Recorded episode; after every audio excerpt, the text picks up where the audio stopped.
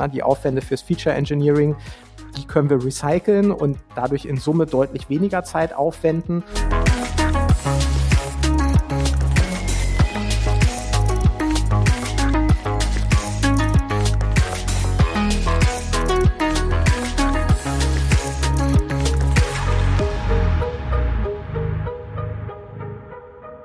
Herzlich willkommen zu In Numbers We Trust, dem Data Science Podcast. Wir sind INWT und setzen Data Science Projekte um von der ersten Idee bis zum fertigen Produkt und in diesem Podcast sprechen wir darüber. An meiner Seite, remote in Hamburg, ist heute mal wieder Sebastian. Hallo. Hallo, mein Name ist Sebastian. Ich bin hier Gesellschafter und vor allen Dingen im Bereich Data Engineering tätig. Und ich bin Amit und Mitgründer von INWT.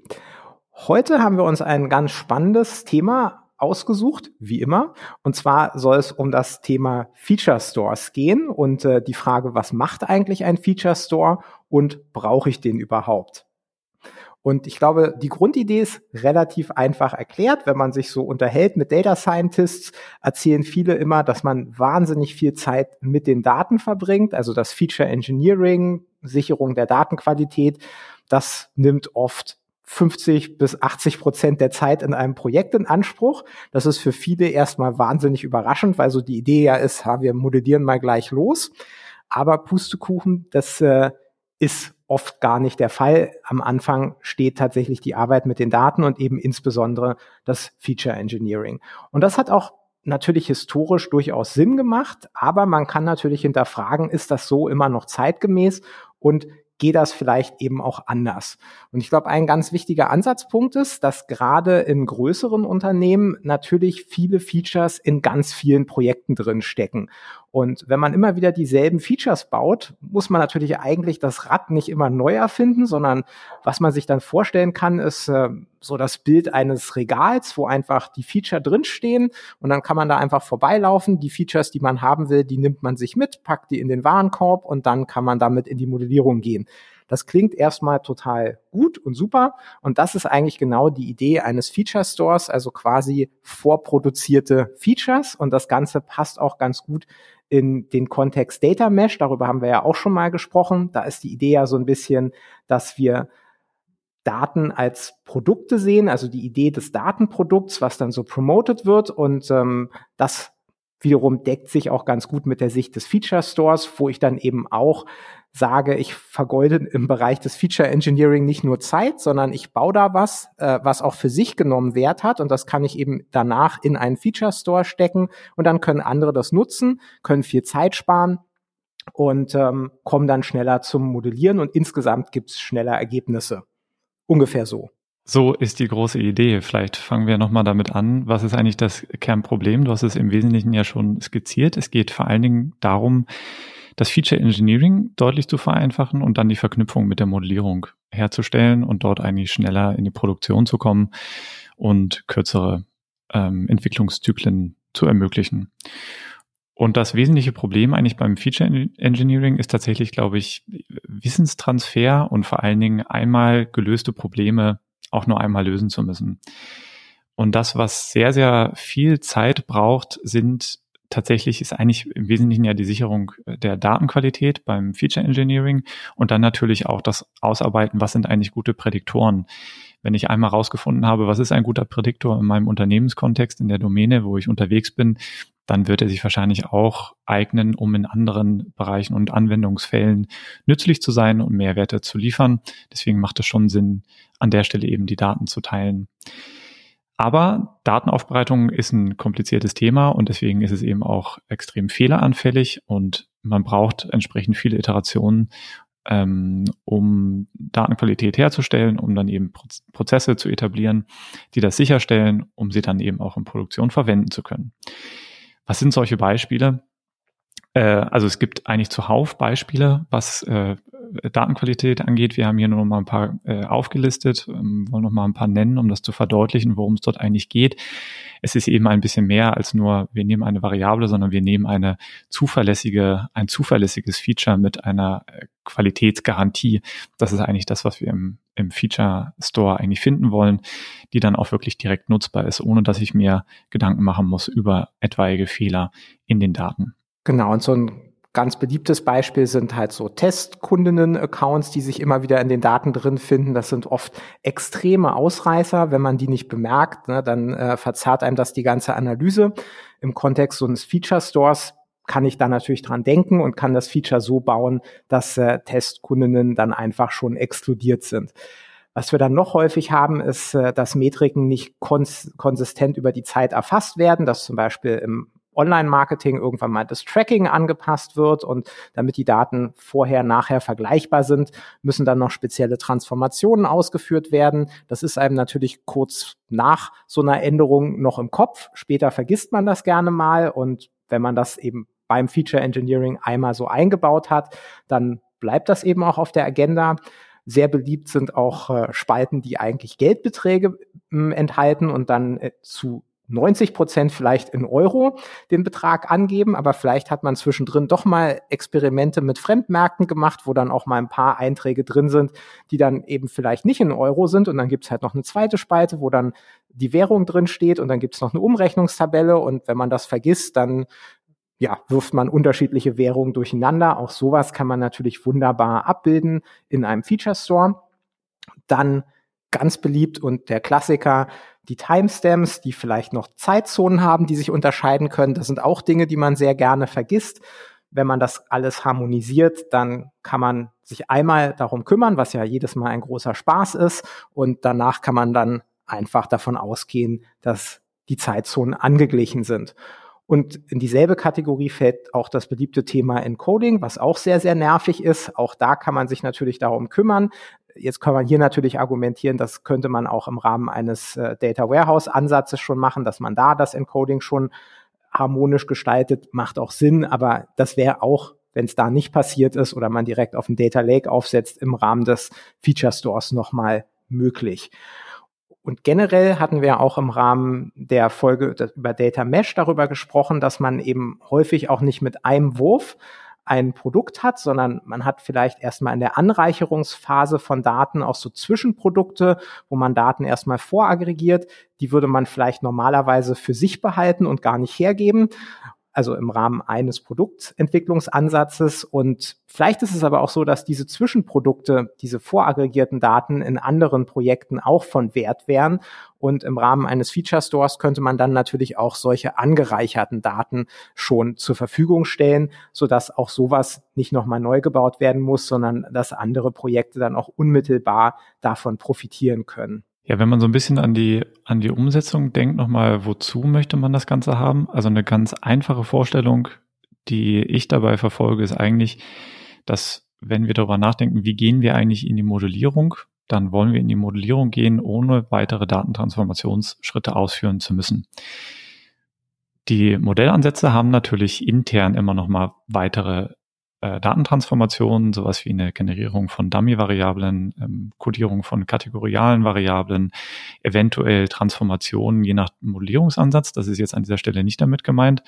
Es geht eher darum, dass wir wirklich mit den Daten, so wie sie dann eben inhaltlich vorliegen, ähm, nicht eben noch anfangen, Datenkonsistenz, so wie wir das eben gerade äh, beschrieben haben, zu gewährleisten oder weiterreichende Transformationen eben ausführen zu müssen, sowas wie Aggregate bilden, ähm, auf Teilgruppen, auf Subgruppen, auf Kohorten, sondern eben dort auf eine fertige Datenbasis zurückgreifen können, die entsprechende äh, Eigenschaften eben mitbringt.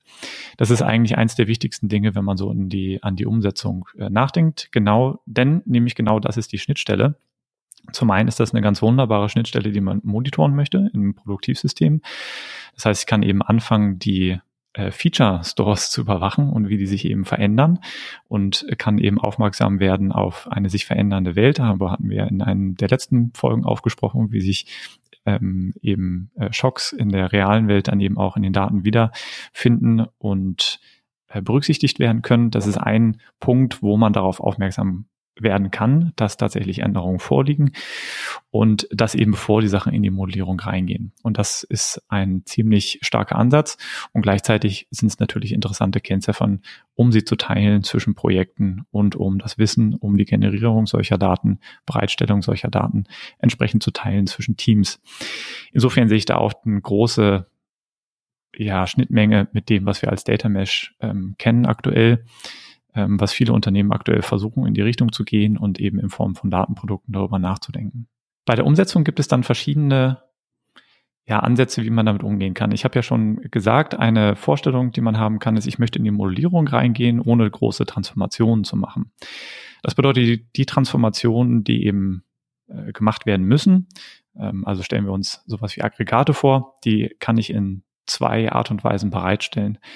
Das eine ist, dass ich nur die Funktionalität für die Transformation bereitstelle und das andere ist eben, dass ich sie ausführe, das Ergebnis abspeichere und man direkt darauf ähm, zugreift.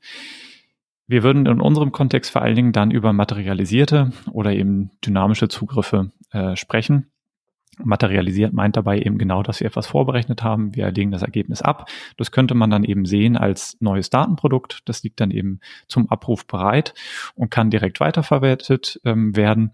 Und dynamisch würde eben bedeuten, wir müssen irgendwie anbieten, dass ich diese Transformation ähm, ausführe. Beides stellt grundlegend erstmal sicher, dass wir nicht so duplizieren müssen und dass die Sachen viel wiederverwertbar sind. Was man auch noch häufig findet online in der Diskussion, habe ich jetzt vor allen Dingen bei Databricks gesehen, als ich mir die Dokumentation dort angeschaut habe von einem Feature Store, ist die Unterscheidung zwischen Offline und Online. Äh. Und da geht es vor allen Dingen ähm, darum, das ist genau die gleiche Unterteilung, die wir bei Datenbanken eigentlich kennen. Wir reden, wenn wir über eine Datenbank reden, einen Datenbankserver, dann ist das typischerweise die Online-Bereitstellung. Das heißt, dort läuft ein Server, der einem auf eine Anfrage antwortet und die Daten bereitstellt oder ähm, offline eben die Bereitstellung ähm, im Sinne eines Data Lakes, wo eben statische Dateien liegen und den Zugriff muss ich eben im Zweifelsfall über eine Schnittstelle oder auch direkt auf das äh, Dateisystem äh, selber vornehmen und dann reden wir eben von einem Offline-Store. Äh, und das ist eine, eine ganz wesentliche Unterscheidung. Bei der Online-Bereitstellung kann man natürlich auch über dynamische Zugriffe reden. Das heißt, dort könnte ich auch noch Berechnungslogik ähm, bereitstellen, zum Beispiel über Views. Ich könnte das auch anders implementieren, zum Beispiel über Softwarepakete, die bestimmte Schnittstellen dort anbieten und Transformationen anbieten.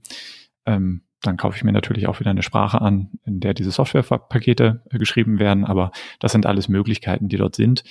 Das ist, ähm, wenn wir über eine Definition von einem Feature Store reden, aktuell nicht, nicht klar definiert ähm, was damit gemeint ist, ähm, ist es vor allen Dingen, sind genau diese Feature, über die wir sprechen, diese Möglichkeit auf vorgefertigte ähm, Feature zurückzugreifen, die wir dann wiederverwerten können. Die ganze Art und Weise, wie wir darauf zugreifen, das ist ein sich im Fluss beweglicher, ähm, befindlicher Teil aktuell, äh, der nicht klar ausdefiniert ist. Es gibt nur viele Teams und viele Unternehmen, die versuchen, dort voranzukommen. Und äh, wie es dann am Ende aussehen wird, welche Technologien dort gewinnen werden und welche Anbieter gewinnen werden, das ist noch ein offener Punkt. Deswegen hier erstmal nur diese Unterteilung. Das heißt, wenn wir jetzt so sehr hemsärmlich an die Sache äh, rangehen und sagen, so jetzt haben wir Tatendrang und wollen das direkt umsetzen, könnte man tatsächlich einfach einen ETL schreiben, der bestimmte Features täglich berechnet und das in eine statische Tabelle reinschreibt in der Datenbank. Das wäre eine einfache Umsetzung innerhalb dieses Materialized-Ansatzes. Man könnte das Ganze auch als Materialized View umsetzen. Da hattest du auch noch mal ganz positive Erfahrungen mit äh, ClickHouse gemacht. Vielleicht magst du darüber noch mal kurz berichten. Genau, ClickHouse ist eine meiner Lieblingstechnologien aktuell, wenn es darum geht, ähm, DWHs, also Data Warehouses oder Data Warehousing irgendwo zu betreiben, weil es sich eben sehr gut eignet, um so etwas wie eine materialisierte View zu erstellen. Das bedeutet eigentlich nur eine Tabelle, in der Daten abgespeichert werden. Diese Tabelle kann sich aber eigenständig und selbstständig automatisieren oder aktualisieren und reagiert im Quellsystem auf Änderungen und berechnet dann automatisch die Aggregate oder die Werte, die Transformation, die sie eben soll. In anderen Datenbanken nennt man das ähm, Trigger. In ClickHouse ist es eben direkt mit den Views verknüpft und ist dort sehr, sehr elegant gelöst und auch ähm, sehr effizient, was die Berechnungslogik und Aufwand angeht und dadurch bisher für uns auch sehr gut skalierbar. Genau, im dynamischen Bereich kann man auch hemdsärmlich unterwegs sein. Da könnte man im einfachsten Fall einfach für Features SQL-Code-Snippets bereitstellen und müsste es dann nur schaffen, die über eine gemeinsame Ablage innerhalb eines Unternehmens zu verteilen. Würde in der Konsequenz auch heißen, wenn ich Features benutzen möchte, muss ich mich nicht hinsetzen und from scratch alles neu zusammenstellen, sondern ich hätte diese Codeblöcke, die vielleicht parametrisiert sind an bestimmten Stellen, aber die kann ich einfach nutzen und komme dann sehr schnell zum Ergebnis. Und da gibt's natürlich auch Software, die sowas im Endeffekt schon unterstützt. Ein Beispiel so einer Klick-Umgebung wäre NIME, wo man ja auch diese Funktionalität hat, bestimmte Blöcke erstellen zu können, die auch mit Datenquellen direkt verknüpft sind, äh, aber eben auch Transformationen enthalten können und die kann man auch mit Teams teilen. Und das wäre auch einfach mit vorhandenen Mitteln oder gegebenenfalls in Unternehmen vorhandenen Mitteln eine unmittelbare Umsetzung so eines Feature Stores, die in dem Sinne wirkt, dass man eben von einmal gemachter Arbeit im Bereich Feature Engineering unmittelbar profitieren kann.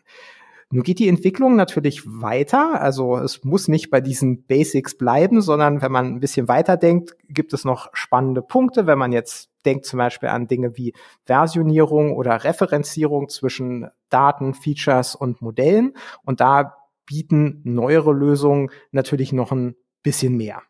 Ja, ich glaube, eine Sache, die sehr, sehr wichtig ist, sind tatsächlich die oder ist die Versionierung von Daten. Ich kenne das Thema vor allen Dingen aus den äh, OLTP-Technologien, da nennt man das Systemversionierung. Ähm, kenne ich sowohl aus ähm, MariaDB als auch aus Postgres, wo so etwas bereitgestellt wird. Was meint man damit? Man kann dann Abfragen schreiben und den ähm, im Ergebnis bekommt man dann den Zustand der Tabelle zu einem bestimmten Datum. Das bedeutet, ich mache in der Abfrage deutlich, äh, welchen Zustand möchte ich haben von welchem Datum, also zu welchem Stichtag setze ich jetzt sozusagen diese Abfrage ab und bekomme dann die entsprechende Antwort. Und das ist, wenn wir über große Datenmengen nachdenken, ein riesiges Problem. Es ist ein riesiges Skalierungsproblem, das effizient umzusetzen. Und über OLTP versus ähm, OLAP haben wir auch schon mal ge äh, gesprochen. Die Use Cases sind sehr verschieden. Und eigentlich muss man sagen, im Analytics-Bereich ähm, sind das nicht die richtigen Technologien, aber der Use Case bleibt. Das heißt, diese Anforderung aus der Modellierung zurückzureisen in der Zeit und zu verstehen, mit welchen Features bin ich eigentlich in die Modellierung gegangen und wie sahen die dort genau aus. Das ist eine ganz wichtige Eigenschaft und die sollte auch ein Feature Store bereitstellen können. Und das ist natürlich deutlich über die naive Form von wir stellen mal eben eine Tabelle bereit äh, hinaus denn die ist nicht notwendigerweise versioniert und dort sehe ich nicht notwendigerweise, wie war eigentlich das Feature, als ich diese Prognose erstellt habe.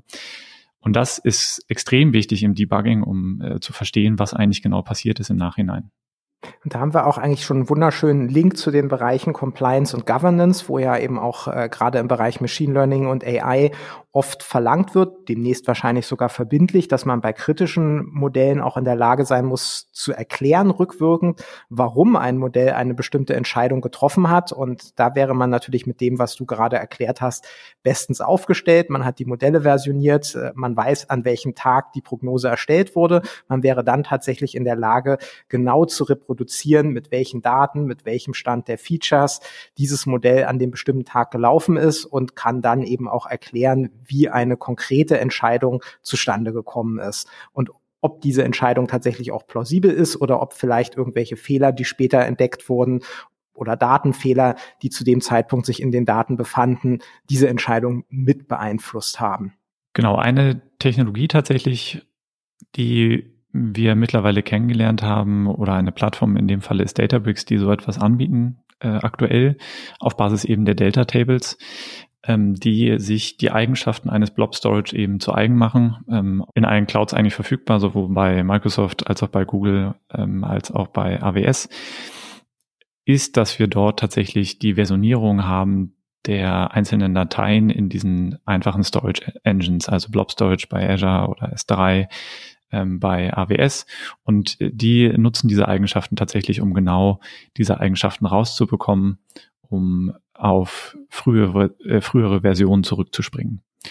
Und das ist, was das angeht, ist es tatsächlich ein wirklich, wirklich wichtiges äh, Feature, was, weil es eben auch Teil und äh, teilweise unterstützt wird direkt von der Storage Engine, auch dort tatsächlich skaliert. Das heißt, das geht wirklich in die Petabyte hoch äh, und funktioniert dann höchstwahrscheinlich sogar noch, wobei ich es auf der Skala noch nicht gesehen habe.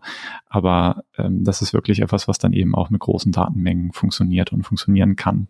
Um vielleicht nochmal ganz konkret den Nutzen ähm, zu erläutern an einem Beispiel, was wir jetzt gerade erlebt haben. Wir haben für einen Kunden ein Prognosemodell, was schon sehr, sehr lange läuft. Und äh, da fiel jetzt kürzlich auf, dass in einer Tabelle ein Primärschlüssel schon seit einer gewissen Zeit kein Primärschlüssel mehr ist, sondern dass es da auf einmal Duplikate gibt, die dadurch entstanden sind, dass im Datenmodell irgendwas verändert wurde. Das wurde aber nicht direkt kommuniziert und das Problem war auch, dass es nur sehr, sehr wenige Einträge betrifft. Und mit so einem Setup, wie du es jetzt gerade beschrieben hast, also Daten sind versioniert, Features sind versioniert, Modell ist versioniert, hätte man jetzt die Möglichkeit, ganz genau zurückzuverfolgen, wann ist das Problem denn in den Daten aufgetreten. Und dann kann man eben auch schauen, welchen Einfluss hat das auf die Prognosen gehabt. Und dann kann man eben auch nochmal entsprechend dokumentieren, mit welcher Version der Features und des Modells dieses Problem dann wiederum abgestellt wurde. Äh, das ist natürlich wieder dieser Punkt Nachverfolgbarkeit, Transparenz. Das klingt nach einer tollen neuen Welt. Ähm, ja, übrigens noch zwei andere Dinge, die man versionieren äh, kann und auch sollte. Dazu gibt es aber viel weniger Standards und etablierte Ideen. Das eine sind Änderungen in den Schemainformationen. Das bedeutet, welche Spalten liegen vielleicht in der Tabelle, mit welchem Datenformat sind sie, welche Schlüssel, ähm, also Primärschlüssel gibt es. Und das andere ist natürlich die Versionierung der Transformation. Ähm, denn stellen wir uns vor, wir fügen Spalten hinzu oder wir löschen welche. Das sind Breaking Changes, äh, eventuell in der Schnittstellendefinition. Wenn wir das als Datenprodukt betrachten, dann ist eben äh, der, die Tabelle genau eine Schnittstelle und muss entsprechend eben auch versioniert werden. Äh, dazu gibt es aktuell tatsächlich sehr, sehr wenig, was man so findet. Eine Version ist oder eine Möglichkeit ist natürlich äh, bei der Benamung einfach neue Namen einzuführen für neue Versionen. Also jede Tabelle bekommt dann eben einen Suffix, Präfix äh, mit einer Versionsnummer. Ähm, das könnte man sich vorstellen. Und das andere Problem sind tatsächlich die Transformationen. Denn wenn ich eine Modellierung habe, die darauf aufbaut, eventuell nutzt man das eben für die Vorhersage, die Transformation ändert sich. Also ich ähm, speichere vielleicht nicht mehr in Millionen Euro, sondern in 1000 Euro die Daten, ja, dann verändert sich natürlich, muss eigentlich das Modell neu trainiert werden. Äh, und ich kann die äh, Werte nicht so ohne weiteres eben überführen oder nutzen in die, in der, in der Modellierung im Betrieb. Um mal so ein ganz einfaches, banales Beispiel zu nennen. Wie geht man damit um? Es gibt tatsächlich Ansätze, wo man sagt, man versioniert die Zeilen. Das bedeutet, jede Zeile in einer Tabelle bekommt eine Versionsnummer. Und wenn ich das dann eben produktiv benutze, dann frage ich eben genau die Sachen ab, die in meiner Version sind. Das ist so eine harte äh, Möglichkeit, das zu tun. Und die andere ist eben tatsächlich auch, das als ähm, API-Schnittstellen-Definition zu sehen und in der Versionierung der Tabelle entsprechend nach oben zu gehen, um das ähm, ja, abdecken zu können. Und letzten Endes, man hat dann die gleichen Probleme, die man in generell API-Design hat. Man muss rückwärtskompatibel sein, ähm, um entsprechende laufende Prozesse nicht ähm, zu gefährden.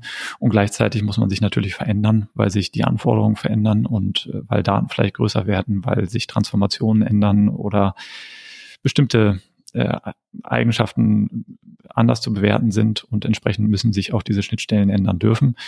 Und das funktioniert nur mit einer vernünftigen Versionierung. Wir wollen jetzt hier ja ehrlich bleiben. Ne? Du hattest ja eben schon dieses Reizwort Dokumentation kurz erwähnt also das Ganze kommt natürlich auch mit einem gewissen Overhead einher. Äh, wenn ich Features einfach nur mal eben so baue, für mich intern, dann äh, ist es vielleicht Best Practice, das trotzdem zu dokumentieren. Wir wissen aber aus der Praxis, dass das in dem Maße nicht unbedingt immer so passiert. Wenn es jetzt so ist, dass man Features tatsächlich eben auch veröffentlichen will in so einem Feature Store, also in einem Katalog, dann muss man natürlich einerseits auch ein gewisses Mindestmaß an Sorgfalt walten lassen. Wir hatten ja vorhin mögliche Probleme angesprochen das Ganze macht nur Sinn, wenn man sich mit diesen Problemen tatsächlich auch auseinandersetzt und nur Features in den Feature Store kommen, die auch eine gewisse Mindestqualität dann erfüllen. Und dazu gehört eben nicht nur die Sorgfalt, das Denken an Spezialfälle, ähm, die Versionierung, sondern eben auch das Thema Dokumentation. Also insgesamt das ist genau das gleiche wie bei den Tests. Die sind definitiv Good Practice und sie sind sinnvoll und sie machen das Ganze robuster und sie sind gut für die Qualität, aber sie machen es halt auch aufwendiger und langsamer und das gleiche gilt hier auch und profitieren tut man dann eben eher längerfristig, je größer ein Unternehmen ist, je häufiger ein Feature tatsächlich dann äh, wiederverwendet werden kann, ähm, desto, desto besser ist es.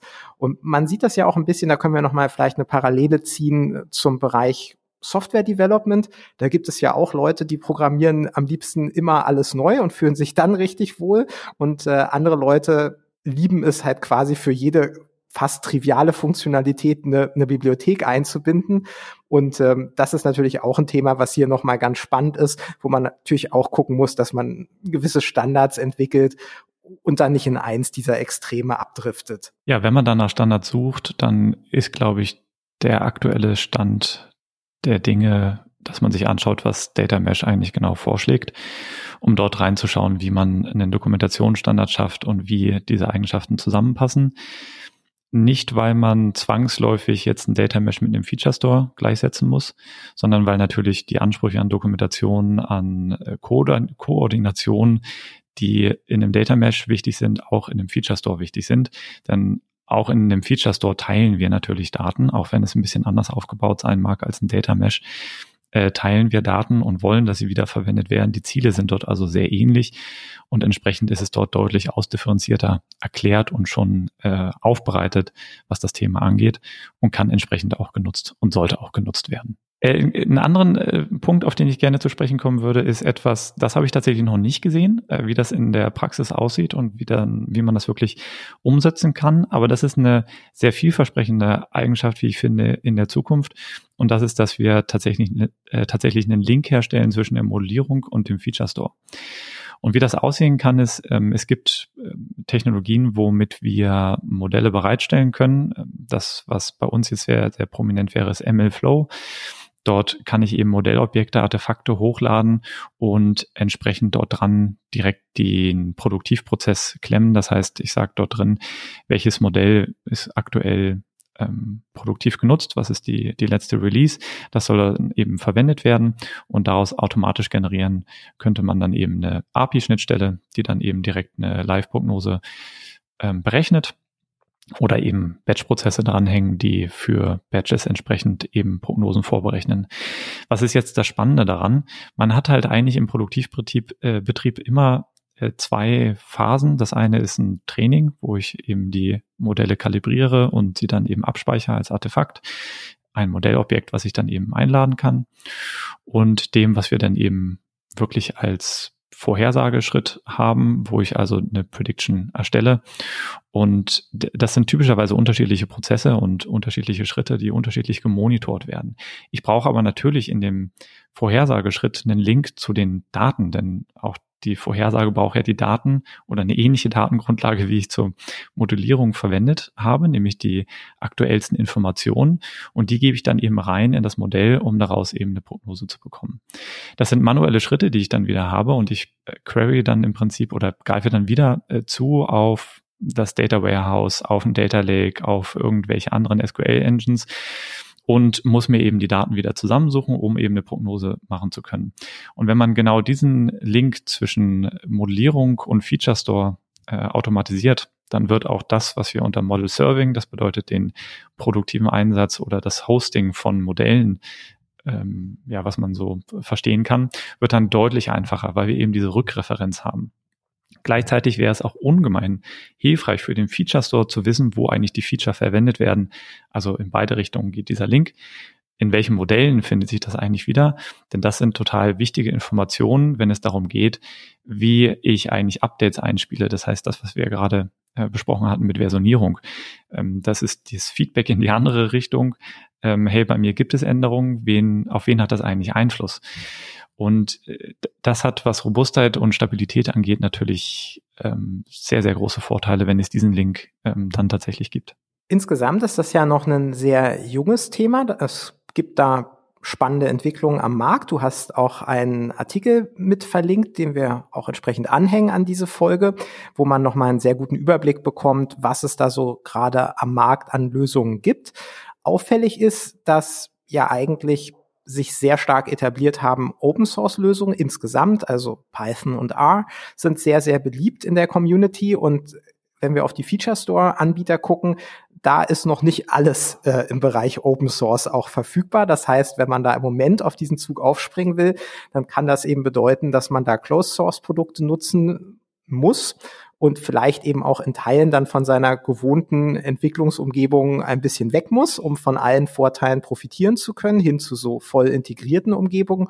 Ob man das unbedingt will, muss jeder selber entscheiden. Aber ich denke, hier bewegt sich auch noch vieles und man muss eben auch noch schauen, es ist ja schön, Dinge auf dem Papier zu konzipieren. Die Praxis wird dann zeigen, wie sehr das angenommen wird tatsächlich von der Community. Und ich denke, wenn klarer ist, wie das genutzt werden kann, Gewinn bringt, dann wäre ich auch optimistisch, dass da noch mehr im Bereich Open Source verfügbar ist. Ja, ich glaube, das ist ein ja, wichtiger Punkt, wollte ich schon gerade sagen, für das Fazit. Ähm, das ist einer äh, der Punkte, die man immer, auch wenn wir hier diese Diskussion darüber haben, wir halten uns aktuell noch fern, dort wirklich auf konkrete Technologien zu gehen, die sich jetzt Feature Store nennen. Ähm, wie gesagt, wir haben den Link ähm, mit dabei. Das geht zur ähm, MLOps Community wieder, zur Community-Seite, wo es einen ganz guten Vergleich gibt zwischen verschiedenen Anbietern. Teile davon sind Open Source, äh, werden aber vor allen Dingen als Plattform oder Servicelösung angeboten. Insofern sind da viele hybride äh, Lösungen unterwegs. Ähm, und andere Teile werden sicherlich noch kommen. Äh, und es ist, glaube ich, wir sind noch ein gutes Stück davon entfernt, dass es hier eine Konsolidierung gibt von, von Features und das ganz klar ist, welche Feature hat eigentlich ein, ein Feature Store. Genau, aber Fazit, das war auch gerade der Punkt, äh, zu dem ich überleiten wollte. Also insgesamt können wir festhalten, das ist ein super spannender und eben auch sehr wichtiger Trend im MLOps-Bereich, wo wir aktuell sehr viel Bewegung haben. Das Ganze ist aber auch noch jung. Also es lohnt sich, das im Auge zu behalten. Wenn man es ausprobiert und schon richtig investiert, dann besteht natürlich so ein bisschen die Gefahr, dass man hier auch ein Stück weit als Versuchskaninchen noch herhalten kann. Und wenn man sich jetzt fragt, wer sollte denn jetzt schon sich damit auseinandersetzen? Dann kann man natürlich tendenziell sagen, man hat einen umso größeren Vorteil, je mehr und je intensiver man tatsächlich mit Data Science arbeitet. Also tendenziell gilt, je höher meine Data Maturity ist, je mehr Modelle in einem Unternehmen existieren, die vielleicht auch verteilt erstellt und gewartet werden, desto größer ist der Nutzen von so einem Feature Store und desto dringender oder vielversprechender ist es dann eben auch, sich mit dem Thema auseinanderzusetzen.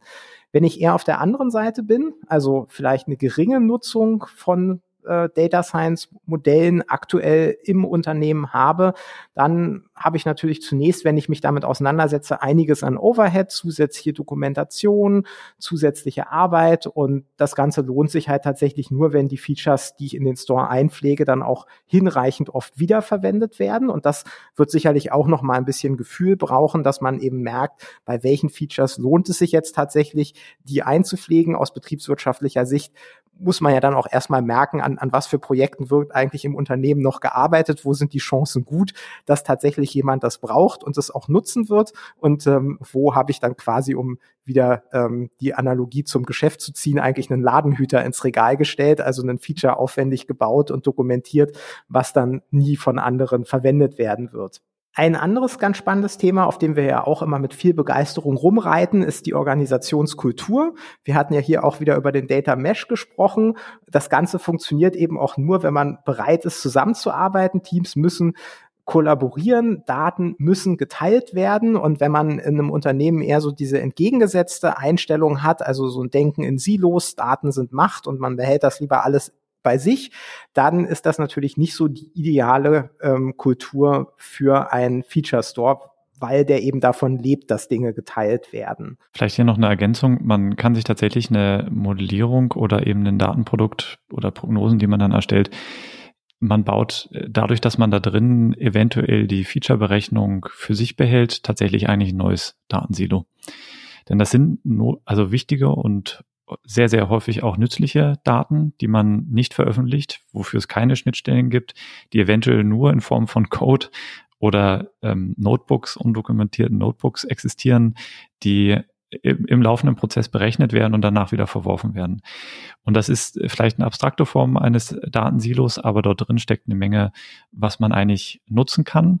Und auch wenn man jetzt nicht den ganzen Weg Richtung Feature Store gehen möchte im ersten Schritt, ist der Gedanke, dass ich diese Zwischenschritte einfach abspeichere, also den, den Schritt vor der Modellierung, das fertig ähm, berechnete Training-Datenset einfach abspeichere und betrachte als Datenprodukt im Sinne eines Data Mesh, dann bin ich eigentlich schon die Hälfte gelaufen. Also dann habe ich schon wirklich einen großen Teil, der sehr, sehr hilfreich ist, und der sich dann eben auch leichter recyceln lässt. Und das ist, glaube ich, eines der wichtigsten äh, Sachen, die man hier mitnehmen kann als Schritt eins. Ähm, selbst wenn man sich dagegen entscheidet und sagt, wir, wir machen erstmal einen Piloten, wir wollen erstmal ein äh, Produkt live haben, bevor wir hier äh, die ganze Bandbreite ausrollen, äh, ist das trotzdem etwas, was man mitnehmen sollte. Man braucht es auf jeden Fall.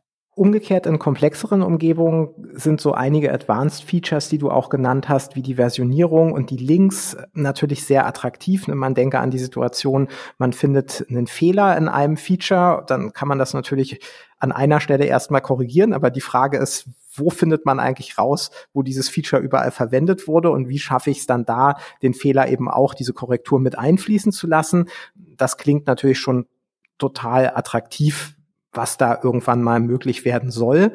Und das Gleiche gilt natürlich auch generell zum Thema Versionierung, ist ja auch ein beliebtes Problem. Es ändert sich irgendwas. Wie schaffe ich es, diese Änderungen sukzessive einzupflegen, ohne meine bestehenden Projekte kaputt zu machen? Und auch da sind diese Links, diese Dokumentation, dass ich sehen kann, wo wurde das eigentlich überall verwendet, wo wird das verwendet. Das klingt total hilfreich.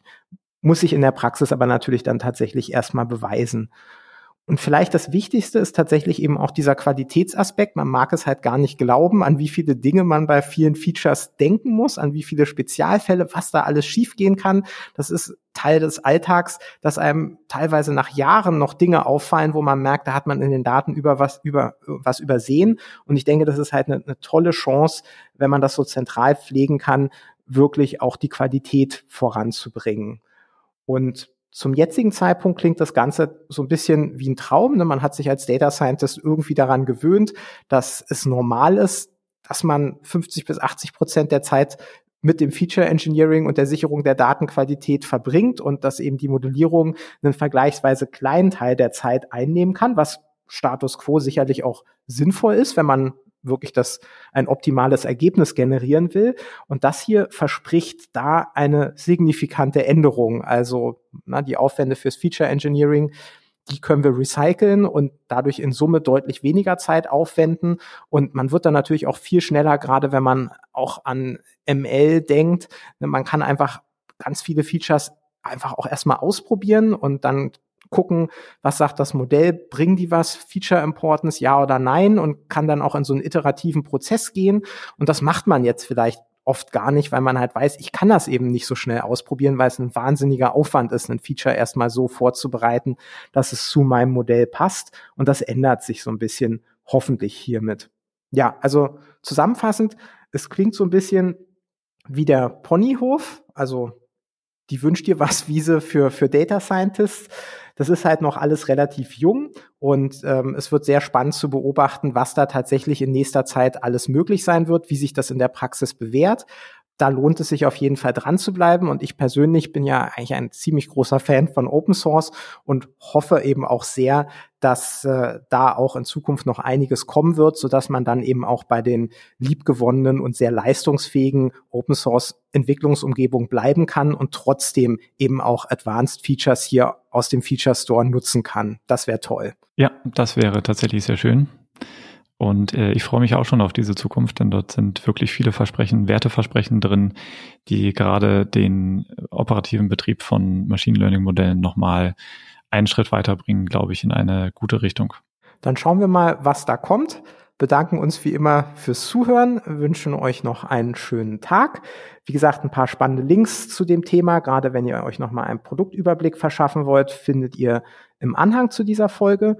Wie immer auch nochmal vielen Dank an Sarah fürs Vorbereiten und die technische Unterstützung bei der Aufnahme. Für euch nochmal eben fürs Zuhören und fürs Dabeisein. Wenn ihr Kommentare und Hinweise habt, gerne zu dieser Folge hinterlassen. Und äh, ansonsten hoffen wir, dass wir euch auch beim nächsten Mal wieder dabei haben. Vielen Dank und bis bald.